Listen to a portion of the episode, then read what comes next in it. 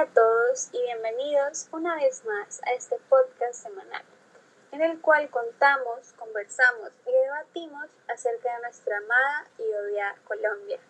El día de hoy el tema que deseamos traer es la narcocultura, enfocándonos en la narcobelleza o narcoestética.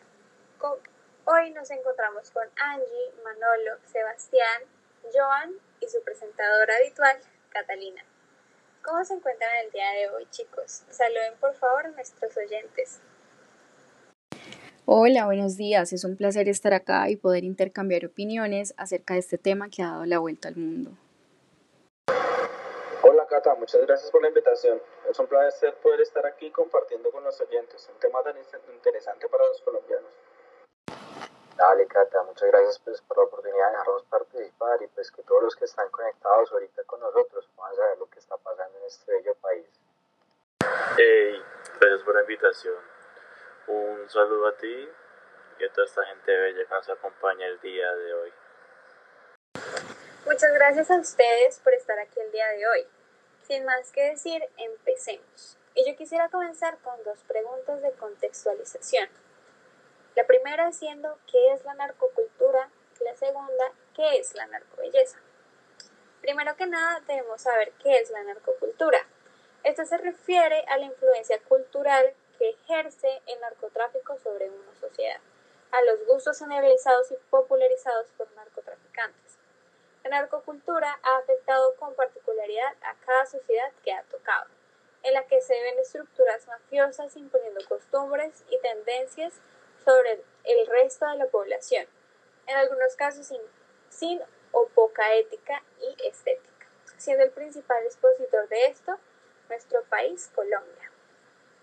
Dando continuación con la segunda respuesta a la pregunta eh, planteada, podemos decir que la narcoestética o narcobelleza es aquella que surge en la misma narcocultura, como resultado de la necesidad de aceptación de las mujeres asociadas al narcotráfico, moviendo la tendencia de las cirugías estéticas como herramientas para conseguir ese grado de reconocimiento en la cultura narco, por lo que se constituye en un medio para tramitar y satisfacer ciertos deseos, como también para poder ser aceptada dentro de grupos estereotipados como el narcotráfico.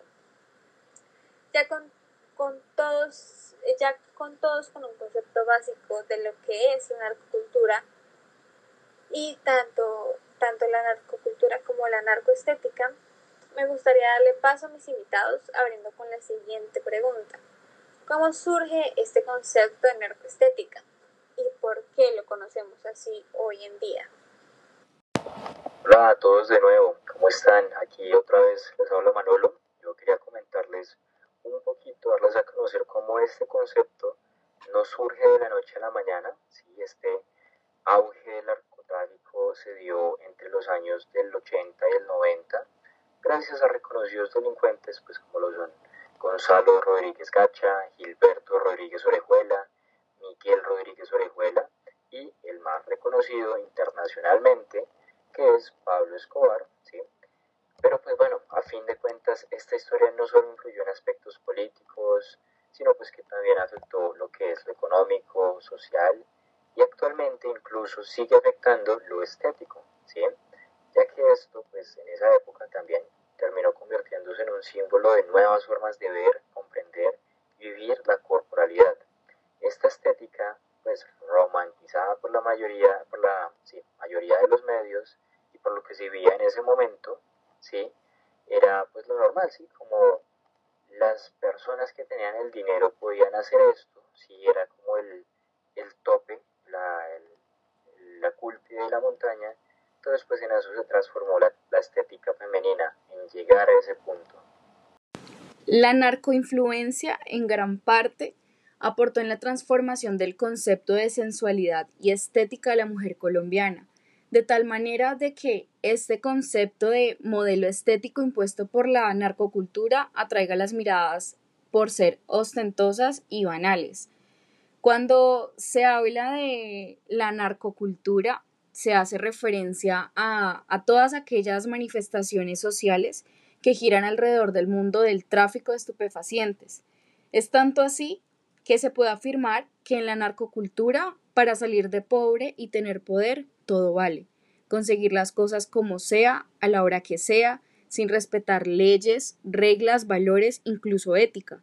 Y sí, esta tendencia es bastante llamativa, captura la atención de los colombianos, en especial para la población femenina, de tal manera en que el constante bombardeo de los medios de comunicación de divulgar masivamente estereotipos pocos reales a través de las telenovelas, concursos e inclusive en los anuncios publicitarios, son medios que generan gran influencia sobre la mujer, y del mismo modo en que la apariencia física de la mujer juega un papel determinante en el momento de satisfacer sus necesidades y deseos, llegando hasta el punto del que el aspecto físico es considerado como un requisito de aceptación en la sociedad. De esta manera, me atrevo a decir de que aquellas mujeres perfectas o hechas por el bisturí pueden tener más acceso a entornos del narcotraficante, ya que viven en un ambiente de reconocimiento, narcisismo y exhibicionismo narcoestético. Estoy totalmente de acuerdo contigo. La narcoestética en Colombia ha surgido gracias a esta romantización absurda que se le dio y pues que aún en día se le sigue dando, se sigue evidenciando.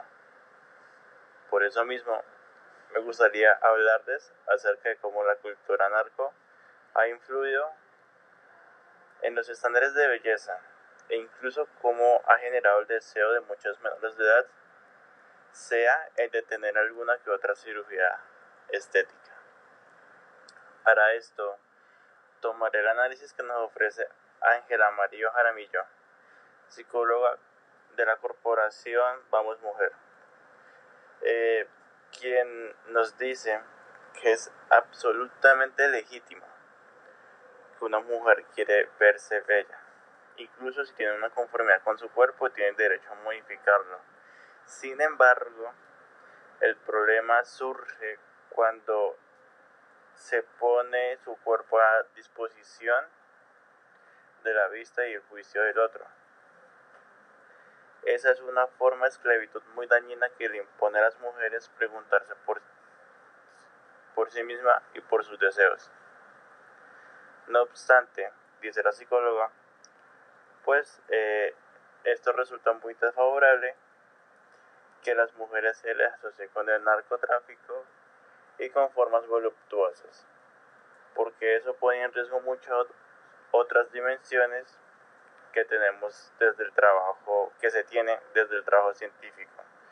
Por ejemplo, y ella añade que si a través de publicaciones periodísticas se introduce esa información con el argumento de que la gente debe saberlo, propone que se equilibre con información de que hay otro tipo de mujeres. De acuerdo contigo, Sebas. Es importante decir que una mujer tiene derecho a hacer lo que desee con su cuerpo, pero debe estar muy consciente que lo que hace lo hace por ella y no por cumplir con los estándares de alguien más y por buscar una vida que ni siquiera tiene la seguridad que va a conseguir. Y es que con el paso de los años Colombia ha tenido que desasociarse de esta imagen de narco pero como, he visto, como hemos visto es algo que no se borra de la, de la mente de los colombianos. Sin embargo, toda infraestructura cultural, socioeconómica y estética del narcotráfico persiste en todo el país. Y para ser más específicos, en la ciudad de Medellín, aunque exista una idea de exceso y lujo, como muestra del poder. También debemos mencionar que se han tomado medidas para ahorrar esta imagen se han implementado distintas estrategias, como por ejemplo la que tomó la alcaldía de Medellín, junto a la gobernación de Antioquia, que han creado estrategias para que se evalúe a la mujer más allá de lo físico, como los reinados tradicionales de belleza.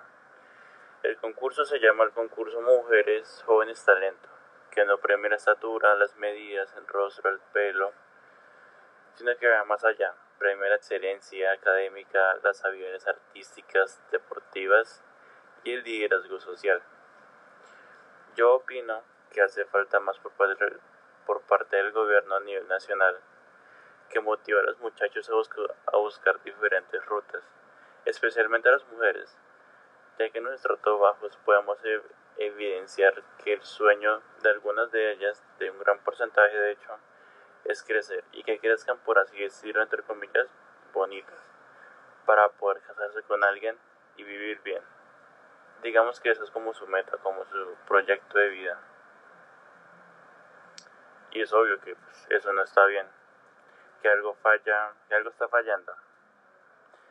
Y lo que falla es la falta de motivación para los jóvenes, ya que pues en Colombia otro factor que puede influir en este proyecto de vida es ver a gente profesional que aún así siguen en la pobreza y que peor aún deben todo el dinero que invirtieron, que pidieron prestado para su universidad.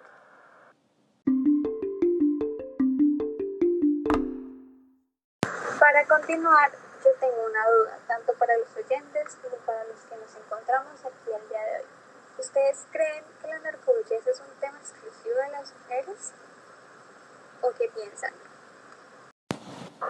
Yo creo que la narcobelleza también se ve reflejada en los hombres, y es que las series de televisión revivieron el estilo de los narcos más conocidos de los 80.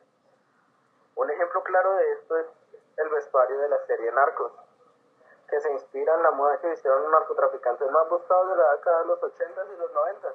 Entonces podemos ver que la narcomoda surge de los excesos de los años 80. Ese look latino, el estilo deportivo, una estética muy reconocible y que se ha popularizado gracias a los narcos. Y es que gracias a series, esta, este look ochentero y excesivo con aires latinos se ha convertido en un estilo fácil de reconocer en cualquier lugar del mundo. Tanto es así que incluso se le ha dado nombre propio, narcomoda o narcoestética una forma de vestir ostentosa que combina la, la, perfección con la personalidad de los narcotraficantes. Y es que los, los delincuentes también van a la moda. Y la moda se nutre de lo que sucede a su alrededor. Es por eso que no es de extrañar que el éxito de la serie Narcos haya influido de, uno u otro modo en las tendencias, dándole un reconocimiento en América Latina tal vez que no se tenía tanto a marcas como Gucci, Valentino, Dolce Gabbana, Louis Vuitton, entre otras y es que han presentado en sus colecciones masculinas prendas con cierta inspiración a la narcoestética, apostando por camisas de seda con estampados llamativos y trajes de colores poco frecuentes. ¿Saben qué nos hace falta mencionar y que es sumamente importante? Es hablar de cómo nos ve el mundo, cómo es que nos ven internacionalmente. Por supuesto que sí, pues además de ser muy importante y claro pues para todos, el narcotráfico y la narcobelleza ha afectado a Colombia en diferentes formas, ¿sí? Más que todo vamos a ver el ambiente internacional, ¿sí? Y eh, pues viendo cómo los otros países han moldeado como su forma de vernos. Pues primeramente tenemos que tener en cuenta que nosotros somos los mayores traficantes de hoja de coca, pasta básica y pues cocaína a nivel mundial, ¿sí? Por lo que los países muestran un gran descontento hacia nosotros por esto, ya que esos productos se están contrabandeando adentro de sus fronteras, nosotros somos los que estamos enviando esos productos a sus países y pues obviamente eso no, es agradable, ¿sí? Eh, también, digamos, nos ven ya que observan que las políticas colombianas no hacen nada al respecto, ¿sí?